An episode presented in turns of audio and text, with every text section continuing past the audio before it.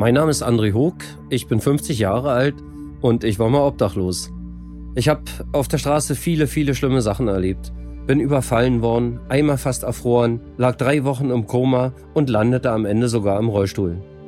Mit dieser Podcast-Reihe möchte ich über Obdachlosigkeit aufklären, euch erklären, wie Obdachlose wirklich leben, wer Obdachlose sind, wie hart das Leben auf der Straße ist und auch erklären, wie man Obdachlosen helfen kann und mit vielen Mythen und Vorurteilen aufräumen. Nachdem ihr jetzt vielleicht mehrere Podcast-Folgen angehört habt, stellt sich die Frage, wie man Obdachlosen helfen kann, eigentlich so ziemlich von selbst. Und ja, dazu möchte ich jetzt kurz ein paar Worte sagen. Äh, bei meinen Vorträgen werde ich oft gefragt, wie spricht man denn Obdachlose überhaupt an? Äh, ja, wie spricht man Obdachlose überhaupt an? Wie ganz normale Menschen. Und nichts anderes sind die auch. Äh, das werdet ihr merken, wenn ihr, wenn ihr die mal kennenlernt. Wie das funktioniert, würde ich gleich mal erklären. Ich will euch einfach erst mal erzählen, wer obdachlose Menschen sind. Was sieht man denn, wenn man so einen obdachlosen Menschen sieht? Man sieht da irgendwo in der Fußgängerzone oder am Supermarkteingang oder auf irgendeinem Bahnhofsvorplatz eine Person sitzen. Haare und Bart sind seit Monaten nicht geschnitten, das kann man deutlich sehen. Äh, die Fingernägel sind vielleicht einen halben Zentimeter oder gar einen Zentimeter lang und starren vor Dreck. Der gesamte Mensch ist sichtbar schmutzig, riecht vielleicht auch nicht gut. Die Kleidung ist bäulich und schmutzig. Und äh, vielleicht ist er sogar ein bisschen angetrunken, vielleicht auch ein bisschen lästig. Äh, aber irgendwie so eine Erscheinung, der riecht vielleicht auch nicht so toll. Irgendwie so eine Erscheinung, mit der man ja nicht so viel zu tun haben will. Also selbst so im Vorbeigehen mal 50 Cent da hinzuwerfen, ist eigentlich schon fast eine Zumutung, ne? Aber dieser Mensch, der war ja nicht immer so. Der ist ja nicht so auf die Welt gekommen. Der ist vielleicht 40 oder 45 oder 35 oder 50 Jahre alt. Aber der, der kam, der, der war ja nicht immer ein Obdachloser, sondern in der Regel waren es vorher alle ganz normale Menschen. Dieser Mensch, den ich euch da gerade eben beschrieben habe, der war auch mal ein kleiner Junge.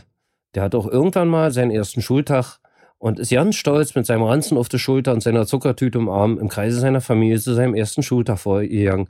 Könnt ihr euch vorstellen, dass dieser Mensch, den ich euch eben beschrieben habe, das mal war? Viele Obdachlose sind, sind, waren verheiratet, hatten Familie. Stellt euch mal vor, so als junger Mann, ganz einen schönen Anzug, seine, seine frisch angetraute Braut an der Seite, wie er ihn nach der Trauung den Kuss gibt. Da kriegt er schon eine ganz andere Gesicht, ne? Stellt euch mal vor, viele Obdachlose sind Eltern. Als junger Mann, wie er das erste Mal sein neugeborenes Baby im Arm hält. Wie glücklich der da gewesen sein mag. Und das war der alles mal. Der hatte auch mal einen ganz normalen Beruf. Der war vielleicht Lokführer gewesen. Vielleicht äh, hat er einen Bagger gefahren. Vielleicht hat er irgendwo in einem Büro gearbeitet. Oder irgendwas anderes getan. Mittlerweile gibt es Akademiker, die auf der Straße leben. Leute, die ganz normale Leben geführt haben. In einer anderen Folge habe ich von H. erzählt, der hat 66 Jahre seines Lebens ein ganz normales bürgerliches Leben geführt, bis seine Frau starb, was ihn völlig aus der Bahn warf. Ich selbst hatte vorher ein extrem gutes Leben auf Gran Canaria, ein Leben, was viele niemals erreichen und von, von dem viele träumen. Das war für mich tägliche Realität. Und trotzdem bin ich obdachlos geworden. Hätte man mir nur 14 Tage vorher gesagt, in drei Wochen schläfst du draußen in Berlin unter einer Brücke, hätte ich schallend gelacht. Da hätte ich noch mein nächstes Jahreseinkommen darauf verwettet, dass das nicht der Fall sein wird. Aber tatsächlich war es drei Wochen später soweit. Ich lag in Berlin unter einer Brücke und wusste ja nicht, wie mir geschehen ist. Das geht sehr, sehr schnell. Äh, vielfach haben Obdachlose im Leben einfach nur an bestimmten Punkten extrem viel Pech gehabt. Oder irgendwas besonders Trauriges erlebt, mit dem sie einfach nicht fertig wurden. Wir sind nur Menschen. Wir äh, Emotionen sind ein ganz starker Teil des Menschseins und wenn die aus, durcheinander geraten, kann es gravierende Folgen haben. Vielfach ist das auch einfach nur Pech oder sie sind nur krank geworden. Ich selbst hatte im Leben mal eine, eine Situation, da ging es mir sehr, sehr gut. Ich hatte einen guten Job, da, der brachte mir etwa 2000 Euro Fixum im Monat ein, etwa 4000 Euro Verkaufsprovision und hatte noch einen sehr lukrativen Nebenjob, der auch, auch etwa zweieinhalbtausend Euro im Monat abwarf. 8.500 Euro jeden Monat. Ich hatte ein schönes großes Haus gemietet, hatte zwei Terrassen, einer nach Osten, einer nach Westen. Einmal die Morgensonne und einmal die Abendsonne auf der Terrasse. Im, Pool, Im, Garten war ein Pool. Mein Wohnzimmer war 45 Quadratmeter groß. In, eine Wand war ein komplett Fenster vom Boden bis zur Decke und ich hatte ein, ein Eichenholzparkett drin. Also ein richtig schickes, schniekes Haus. Und mir ging das wirklich gut. Zwei Autos vor der Tür und alles war gut. Und dann bin ich krank geworden. Längerfristig krank, also richtig schwer krank. Und äh, die Folgen waren erstmal zu spüren, mein Nebenjob fiel weg, zweieinhalbtausend weg, meine Verkaufsprovision fiel weg. Also von achteinhalbtausend war ich plötzlich auf 2000 runter. Und dann, nach sechs Wochen, landete ich plötzlich im Krankengeld von drei, bei 63 Prozent meines Nettos. und lag dann etwa bei 1400 bis 1500 Euro im Monat. Und alleine die Kaltmiete für mein Haus ohne Heizung, ohne Strom, ohne Gartenbewässerung und das ganze teure Geld für den Pool hat schon einfach mal 1000 Euro gekostet. Und in der Situation verließ mich noch meine Partnerin. Und ich musste den Mietvertrag für das Haus, ich hatte eine Kündigungsfrist von neun Monaten, musste also neun Monate noch diesen Mietvertrag erfüllen. Und das war echt schwierig.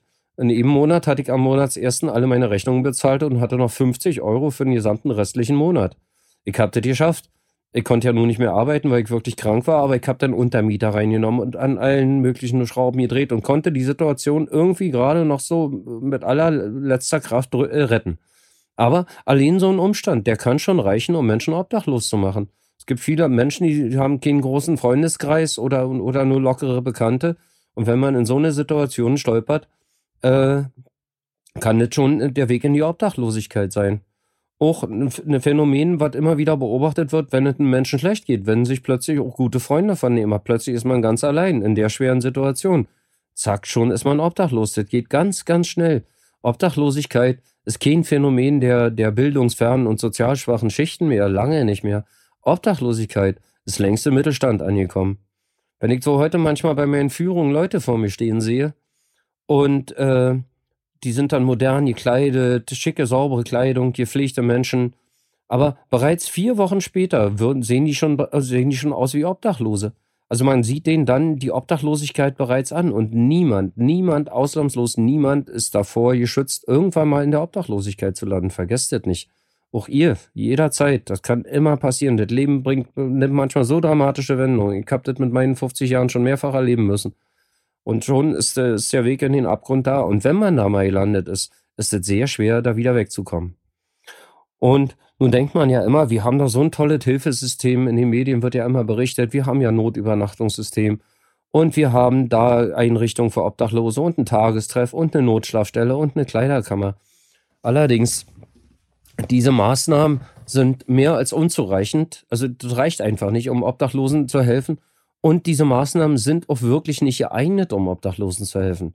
Also wenn wir warme Mahlzeiten, Tee und Schlafsäcke und Isomatten verteilen und denen irgendwelche äh, Unterkünfte, die nicht mal ansatzweise als Menschenwürdigkeit, äh, menschenwürdig zu bezeichnen sind, zur Verfügung stellen, lösen wir nicht die Probleme der Obdachlosen. Aktuell die großen Organisationen, die sich äh, die Obdachlosenhilfe auf die Fahnen geschrieben haben und die auch regelmäßig im Zusammenhang mit Obdachlosenhilfe genannt werden, äh, das weiß ich aus eigenem Erleben. Ich habe da auch wirklich nicht nur den Blick als Obdachloser, sondern auch den Blick von ganz oben, äh, da ich auch in der, Polit in der Landespolitik extrem gut vernetzt bin und da teilweise auch an gewissen Obdachlosenprojekten mitarbeite. Also ich muss das wirklich mal so formulieren, wie tatsächlich ist. Es dreht sich nur noch um den Erhalt der Organisation. Wenn man sich zum Beispiel die Notunterkunft in der Leerter Straße anguckt und dann sieht, wie viel Spenden denen der, dieser Organisation zufließen, die kriegen auch noch vom Senat pro überschlafenen Obdachlosen pro Nacht 20 Euro. Und dann frage ich mich, wenn ich die Zustände da als Obdachloser kenne, wo bleibt denn dieses ganze Geld? Das landet nicht bei den obdachlosen Menschen. Es dreht sich nur um den Erhalt der Organisation, die auch wichtig ist, um den Obdachlosen zu helfen. Aber die Organisation ist mittlerweile bei den meisten dieser Organisationen zum Selbstzweck geworden. Die Obdachlosenhilfe ist bloß noch das kleine Fähnchen, was draußen an die Tür gehängt wird. Das ist mehr als unzureichend und unbefriedigend. Das ganze Hilfesystem verschlingt Unsummen an Geld, aber ändert an der Grundsituation Obdachlosigkeit nicht das Allergeringste. Da müssen ganz neue Ideen herkommen. Wir haben uns mittlerweile damit abgefunden, dass es Obdachlose gibt. Ist ja normal, die gab es ja schon immer. Äh, Obdachlose gehören dazu, das gab immer obdachlose Menschen. Nee, die muss es aber nicht geben. Nicht in einem Land wie Deutschland. In einem reichen Sozialstaat wie Deutschland darf es keine obdachlosen Menschen geben. Aktuell, der Obdachlose entschließt sich von der Straße zu kommen kommt dann erstmal in irgendeine Unterkunft, so wie mir das auch geschehen ist, was ich äh, auch noch später erzählen werde, äh, wo er teilweise mit zwei, drei anderen Leuten in einem Zimmer schlafen muss. Wenn er Glück hat, hat er ein Einzelzimmer. In der Regel findet dort kaum sozialarbeiterische Betreuung statt. Und wenn, dann wird ihm bloß gesagt, du musst dies, das und jenes tun. Wie er das dann löst, da, das ist dann sein Problem. Und wenn er das nicht lösen kann, aufgrund von psychischen Erkrankungen oder auch Depressionen und etc., dann hat er eben Pech gehabt. Und in diesen Einrichtungen muss er dann erstmal Wohnfähigkeit unter Beweis stellen. Äh, was auch immer das sein mag. Und diese Wohnfähigkeit wird nicht von Psychologen oder an Fachleuten beurteilt, sondern von irgendwelchen Leuten, die da zufällig arbeiten. Die attestieren Wohnfähigkeit oder Wohnunfähigkeit. Und wenn da zum Beispiel ein Obdachloser ist, der sich auch mal auflehnt gegen ungerechte Behandlung, dann ist das schon mal automatisch ein Querulant und dem wird natürlich automatisch auch die Wohnfähigkeit abgesprochen. Also das wird dem richtig attestiert, das steht in der Akte, die schleppt er mit sich rum, die geht weiter mit ihm, egal wo er hingeht. Es sei denn, er wechselt die Stadt.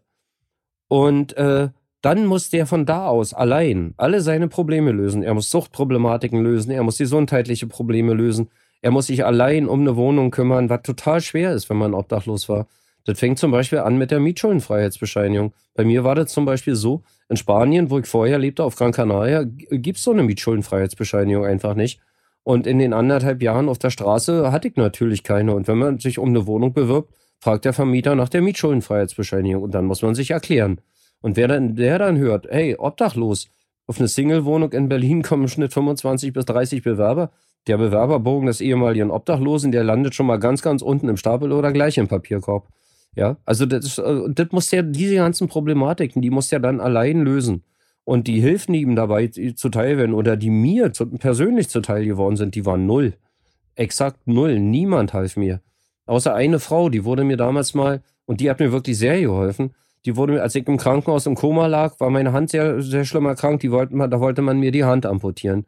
Und da ich mich dazu ja nicht äußern konnte, wurde mir eine gesetzliche Betreuerin zur Seite gestellt, gleich für ein ganzes Jahr die das dann entscheiden sollte. Die entschied sich glücklicherweise dagegen. Hat, ich hatte ich dann aber als Betreuerin. Die ist heute auch noch eine gute Freundin von mir.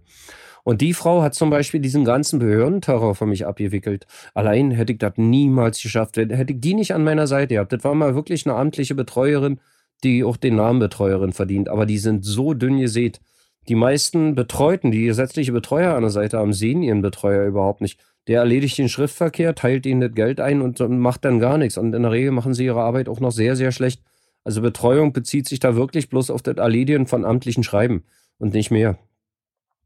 Und wie gesagt, in der, in der Situation überhaupt erstmal so einen Wohnheimplatz zu kriegen, der halbwegs annehmbar ist, da noch über, über lange Zeiträume seine Wohnfähigkeit zu, äh, unter Beweis zu stellen, äh, wieder einen Job zu finden, was auch mit einer Adresse in, in so einem Wohnheim nicht ganz so einfach ist. Die Adressen sind bekannt. Arbeitgeber googeln die Adresse, die der Mensch angegeben hat und sehen da plötzlich Obdachlosenunterkunft XY.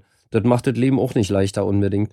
Und wie gesagt, auch die ganzen psychischen Probleme, die müssen gelöst werden. Ist eigentlich eine Mammutaufgabe, äh, die da vor dem Menschen liegt, der gerade mal so dem allerschlimmsten Elend entronnen ist und erstmal lernen muss, wieder ein normaler Mensch zu sein und ist eigentlich kaum zu bewältigen.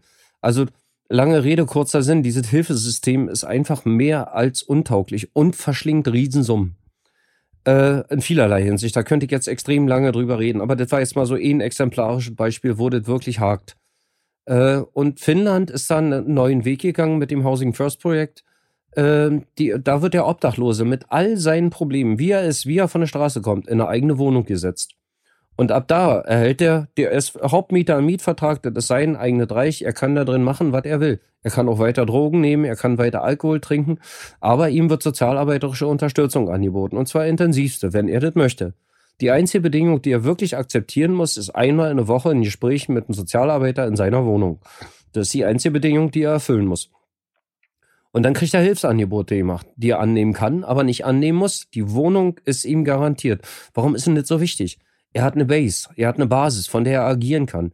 Er hat einen geschlossenen Bereich, in dem er geschützt ist, in dem er sicher ist, in dem sein Eigentum sicher ist. Er legt seine Sachen, Kleingeld auf den Tisch und kommt abends nach Hause und das Kleingeld liegt immer noch da. Auf der Straße darfst du deine Sachen nie aus den Augen lassen. Ja, äh, und er ja, kommt erstmal zur Ruhe und kann sich wieder anfangen, halbwegs normal wie ein Mensch zu fühlen. Ich sagte auch in einer anderen Podcast-Folge bereits, meine Reintegration in der Gesellschaft begann tatsächlich mit der eigenen Wohnung. Also das ist ein enorm wichtiger Aspekt. Also erstmal der Sicherheitsaspekt, auch die, die Ruhe, die man hat, auch, aber hat auch eine psychologische Wirkung und zwar eine immense, auch eine emotionale. Und wie gesagt, von da aus beginnt man dann die Probleme des Menschen zu lösen. Also Suchtbehandlungen durchzuführen, Psychotherapien anzubieten, wenn sie denn nötig sind, äh, Reintegration in den Arbeitsmarkt und solche Schritte. Aber immer in dem Tempo, was der Obdachlose auch selber bestimmt. Und wenn der an einem Punkt sagt, so, mir reicht dieses Leben jetzt hier, dann muss der auch nicht weitergehen, dann ist das okay. Und er sitzt da mit dem Leben, was er sich vorstellt, in seiner Wohnung und kann aber auch jederzeit, wenn er sich dafür entscheidet, weitere sozialarbeiterische Angebote annehmen und seinen Lebensweg fortsetzen in seinem eigenen Tempo. Dieses Projekt kostet wesentlich weniger als die aktuelle Versorgung von Obdachlosen in Notunterkünften. Mein Zimmer in äh, der Dekate, ein 8 Quadratmeter Zimmer mit rudimentärster Ausstattung, Stuhl, Schrank, Tisch, Bett, hat im Monat 700 Euro gekostet. Dafür kann man fast zwei Einraumwohnungen finanzieren. Und äh, auch die Kosten, die Obdachlosigkeit insgesamt aufwirft, die Notübernachtung kosten Geld. Äh, Polizeieinsätze werden ausgelöst, Rettungseinsätze werden ausgelöst, Gefängnisaufenthalte, die wieder Geld kosten. Also auch groß, insgesamt auch ein großer volkswirtschaftlicher Schaden, der durch Obdachlosigkeit entsteht. Werden durch Housing First absolut runtergefahren. Und auch Wohnungen zu vermitteln und die Kosten für Sozialarbeiter ist wesentlich günstiger. In Finnland hat er klare Zahlen für rausgegeben. Also die Kosten sinken um ein Drittel bis die Hälfte. Und diese Maßnahmen, die da durchgeführt werden, die sind nachhaltig und zielführend. In Berlin gibt es jetzt seit etwa, etwas über einem Jahr ein ähnliches Projekt, nennt sich ebenso Housing First. Und äh, mit, mit 80 Plätzen ist senatsfinanziert. Und die, nach dem ersten Jahr ist die Erfolgsbilanz absolut überzeugend. Also das sind Wege, die hier gegangen werden müssen. Also nicht nur Housing First an sich, sondern grundsätzlich sich die Frage zu stellen, äh, nicht Obdachlosigkeit zu verwalten und abzumildern, sondern Obdachlosigkeit zu beenden oder auch gleich ganz zu verhindern, bevor sie entsteht. Das ist eigentlich der allerbeste Weg. Wir fragen uns immer, wie helfen wir denn den Obdachlosen da draußen? Die richtige Frage müsste lauten, wie verhindern wir Obdachlosigkeit? Das ist die Fragestellung, die sich stellt. Durch entsprechende Maßnahmen. Wenn Wohnungsbaugesellschaften merken, die hat jetzt zwei Monate keine Miete gezahlt, nicht gleich die Kündigung ausschreiben, sondern entsprechende Sozialstellen zu informieren, die dann agieren müssten. Dazu müssen aber auch Gesetze geändert werden. Also so eine Wege müssen beschritten werden. Aber nochmal zusammengefasst, das aktuelle Hilfesystem, was wir momentan haben, was wahnsinnige Summen an Geld und an, an Kapazitäten verschlingt, äh, äh, ist mehr als Untauglichkeit, um dem, dem richtigen Ziel, Obdachlosigkeit zu beenden, äh, äh zu dienen. Ist aber aktuell tatsächlich noch nötig. Also entzieht denen jetzt aktuell bloß nicht eure Unterstützung, wenn er die in irgendeiner Weise unterstützt. Denn noch haben wir Obdachlose da draußen die warme Kleidung brauchen, die Notschlafplätze brauchen. Also aktuell ist es noch nötig, aber es müssen ganz neue Wege gegangen werden und ganz neue Gedanken gedacht werden. Und so langsam fängt an, sich dieses neue Denken auch in der, in der Gesellschaft zu etablieren. Sehr, sehr langsam und in ersten kleinen, vorsichtigen Schritten. Aber ich hoffe auch, dass ich mit dieser Podcast-Folge ein bisschen dazu beitragen kann. Ja. Und wie kann man denn Obdachlosen helfen, wenn man sie auf der Straße sieht? Ich sagte bereits mal, irgendwo, man kennt ja so seinen persönlichen Obdachlosen, den man regelmäßig irgendwo in der Stadt immer mal wieder sieht. Und vielleicht an unterschiedlichen Stellen. Und wie, wie kann ich denen als Einzelner helfen? Als allererste, also die beste Methode, Obdachlosen zu helfen, ist tatsächlich Geld zu geben. Man sagt ja immer, ja, Mensch, das versaufen die ja sowieso bloß und äh, das, das geben die ja für Drogen aus. Ja, stimmt, machen die. Die versaufen das. Alkoholik, alkoholkranke Menschen brauchen Alkohol wie die Luft zum Leben. Wenn der kein Alkohol hat, geht dem furchtbar schlecht. Natürlich wird der einen Teil des gespendeten Geldes mit hundertprozentiger Sicherheit auch in Alkohol umsetzen. Einfach weil er muss, weil er ja keine andere Wahl hat. Aber auch der muss essen, der muss zur Toilette, der muss die Dusche bezahlen. Der muss auch mal, will auch mal einen Kaffee oder eine Schokolade essen oder ein Obst. Ja, also dafür braucht er Geld. Geld ist auch aktiver Kälteschutz. Wenn ein Obdachloser Geld hat, Obdachlose werden überall rausgeworfen, wo sie sich aufhalten. Aber hat er Geld, kann er sich mal in eine Bäckerei setzen. Dann kauft er sich da eine Tasse Kaffee und er kann sich da eine Stunde an seiner Tasse Kaffee halten, aufhalten und sich aufwärmen. Oder wenn es bitter, bitter kalt ist, nirgends darf man rein, aber dann kauft man sich für sieben Euro ein Tagesticket für die S-Bahn, für den Berliner Nahverkehr und verbringt den ganzen Tag in einer beheizten S-Bahn. Geld ist aktiver Kälteschutz. Also Geld zu geben ist immer die beste Hilfe. Und vor allen Dingen, es ermöglicht den Obdachlosen eigene Entscheidungen zu treffen. Dem einfach einen Becher Kaffee vor die Füße stellen und ein Brötchen vor die Füße zu legen, ist erstmal, erscheint das ja super gut. Aber es gibt schon zum Beispiel Obdachlose, die haben ihren Schnorrplatz in der Nähe von einer Bäckerei. Und jeder, der meint, ihm was Gutes tun zu wollen, kauft ein Brötchen und einen Becher Kaffee und bringt ihm den. So, der erste Kaffee und das erste Brötchen schmecken und der zweite und der dritte wahrscheinlich auch noch. Aber der siebte und achte am Tag und morgen und übermorgen und nächste Woche wieder, also irgendwann sagt er mal nein. Und dann sind die Leute beleidigt. Der wollte ja mein Essen nicht, der wollte bestimmt nur Geld für Alkohol.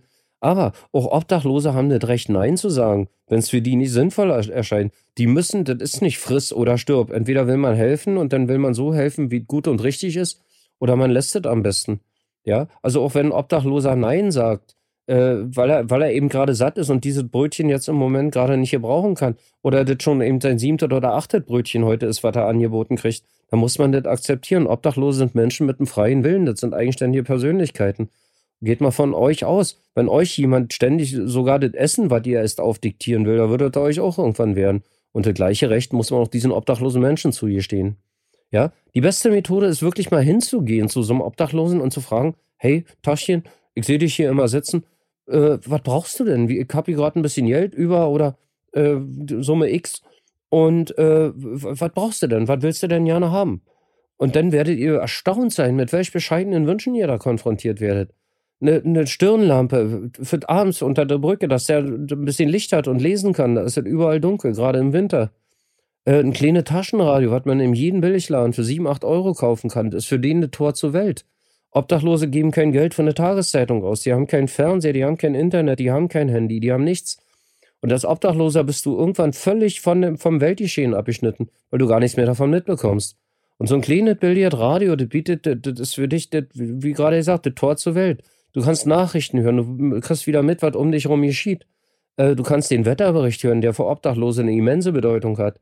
Und du kannst dir auch am Samstagabend einfach mal ein Fußballspiel anhören oder eine schöne Sendung auf Inforadio oder einfach nur Musik, während du dein Brötchen abends im Zelt isst. Das ist was ganz Tolles. Oder ein kleines Taschenmesser, damit er sich sein Brötchen aufschneiden kann. So, so, so ganz bescheiden. Ein paar warme Socken oder ein frisches T-Shirt, was überhaupt kein Geld kostet. Ja? Oder äh, man gibt eben auch dieses Geld dahin. Ich sagte in einer anderen Podcast-Folge schon, man kann ja, man kommt immer das Argument, man kann ja nicht jedem helfen. Ich habe das mal einen Monat lang gemacht und habe konsequent jedem, der mich gefragt hat, unter den ich irgendwo mit dem Becher sitzen sah, äh, einen Euro gegeben. Und am Monatsende waren es 63 Euro. Das ist nicht viel. Und wenn ich das nur bei jedem zweiten Obdachlosen mache oder jeden Tag nur einmal, das ist doch nicht viel Geld. Alleine, wenn man mal guckt, wie viel Geld man an, am Tag äh, für, fürs tägliche Kaffee trinken unterwegs vom Weg zur Arbeit, äh, auf dem Weg zur Arbeit oder von der Arbeit ausgibt. Wie viel Geld vertrödelt man? Und dem hilft es wirklich sehr, wenn man das tut. Ja. Und äh, auch Kleidung spenden. Das hatte ich schon mal im anderen Zusammenhang gesagt. Man räumt seinen Kleiderschrank aus und äh, sucht sich einen Obdachlosen mit gleicher Statur und Figur und fragt ihn, ob der die Sachen brauchen kann und lernt ihn dabei auch einfach mal kennen. Es sind ja normale Leute. Es waren vorher auch ganz normale Leute. Das sieht man dann eben bloß nicht mehr. Und lernt diese obdachlosen Menschen auch einfach mal kennen. Einfach mal hingehen, freundlich guten Tag sagen. Hi, ich bin Micha, ich sehe dich hier immer sitzen, jeden Tag, ich komme hier mal vorbei. Wie ist denn dein Name? Ja, so und so. Guck mal hier, ich habe zwei Euro da. Da ist schon mal ein bisschen, bisschen ist so ein Türöffner einfach. Da merkt er schon mal, hey, der will gerade nicht blöset von mir, sondern der meinte der so, ja, gut mit mir. Und dann vielleicht einfach mal die Frage stellen, Mensch, ich habe gerade eine Viertelstunde Zeit. Guck mal, da vorne ist doch ein Bäcker. Wollen wir uns mal einen Kaffee holen? Ich bespendiere dir den. Und dann trinken wir mal einen Kaffee zusammen und rauchen eine Zigarette. Hast du Lust? Fragen. Wenn er Lust, wenn er nie sagt, oh, nicht böse sein. Wer weiß, was der gerade vorher erlebt hat. Vielleicht äh, hat ihn fünf Minuten gerade vorher einer geschlagen. Oder, oder hat ihn übel beschimpft und er ist gerade schlecht drauf. Oder ihm geht es gerade aus anderen Gründen psychisch nicht gut. Und wenn er dann vielleicht ein bisschen unwirsch Nee sagt, heißt das nicht, dass er beim nächsten Mal wieder Nein sagt, sondern er hatte vielleicht eben gerade einen extrem schlechten Tag. Man weiß ja nicht, was dem fünf Minuten vorher zugestoßen ist. Aber mit, sehr oft sagen die Leute auch ja und dann trinkt man mal einen Kaffee mit denen. Und dann wird man merken, wie der so langsam auftaucht. Und spätestens beim zweiten oder dritten Besuch fängt er an, mal wirklich von sich zu erzählen. Dann hat er Vertrauen zu euch gefasst. Und dann werdet ihr feststellen, ganz normaler Mensch. Was macht denn der hier draußen? Der hat da eigentlich ja nicht viel verloren. Lernt ihn mal kennen und ihr werdet merken, ganz normale Menschen, genau wie du und ich, die unter diesen schrecklichen, unmenschlichen Bedingungen da draußen auf den Straßen vor sich hin leben müssen. Das sind Leute wie du und ich. Und merkt euch, ihr könntet morgen die Nächsten sein. Ihr wisst nie, was euch nächstes Jahr oder in einem halben Jahr oder in drei Monaten oder in zehn Jahren zustößt. Ihr habt keine Ahnung. Und dann stellt euch vor, ihr seid an deren Stelle. Also meine ganz dringende Bitte, helft Obdachlosen, schließt euch auch vielleicht zu Gruppen zusammen. Organisiert Spenden über Facebook-Aufrufe, bringt die den Leuten direkt raus. Letztes Jahr hat ein Freund von mir eine Aktion gestartet, äh, 101 Weihnachtsradios für Obdachlose. Er hat Spenden gesammelt. Dann hat er in, in, in, äh, in so einem Billig-Einkaufscenter hier in Berlin mit dem, mit dem Verkäufer verhandelt, hat mehrere Kartons mit Radios gekauft hat sogar noch die Zeit gefunden, mit ein paar anderen Leuten, die alle richtig schick einzupacken, richtig mit Geschenkpapier und Schleifchen ringsrum. Und hat äh, sogar noch einen Satz wieder aufladbare Batterien für jedes Radio dazu gekriegt als Mengenrabatt von dem Händler. Kann man ja ein bisschen verhandeln, wenn man so eine, so eine Summe da ausgibt. Und dann haben an Weihnachten 101 Obdachlose in Berlin jeweils ein Radio geschenkt gekriegt. Oder organisiert Schlaf Schlafsacksammlung oder startet vielleicht mal ganz andere Projekte. Und wenn ihr was plant, ich stehe euch da gerne beratend zur Seite. Also nochmal meine Bitte, kümmert euch um obdachlose Menschen wie du und ich und die haben in ihrer schrecklichen Situation jede Form der Hilfe verdient und haben es auch bitter, bitter nötig. Ich danke euch dafür. Vielen Dank fürs Zuhören. Wir freuen uns über Fragen, Anregungen und Feedback eurerseits. Solltet ihr Kontakt zu mir aufnehmen wollen, könnt ihr mich gerne über Facebook adden. Mein Name ist André Hoog, buchstabiert sich H-O-E-K und ich habe den Beinamen Steppenwolf. Wir würden uns sehr über Bewertungen in eurer Podcast-App freuen. Produziert wird dieser Podcast von Schönlein Media, Redaktion Najana Heuer.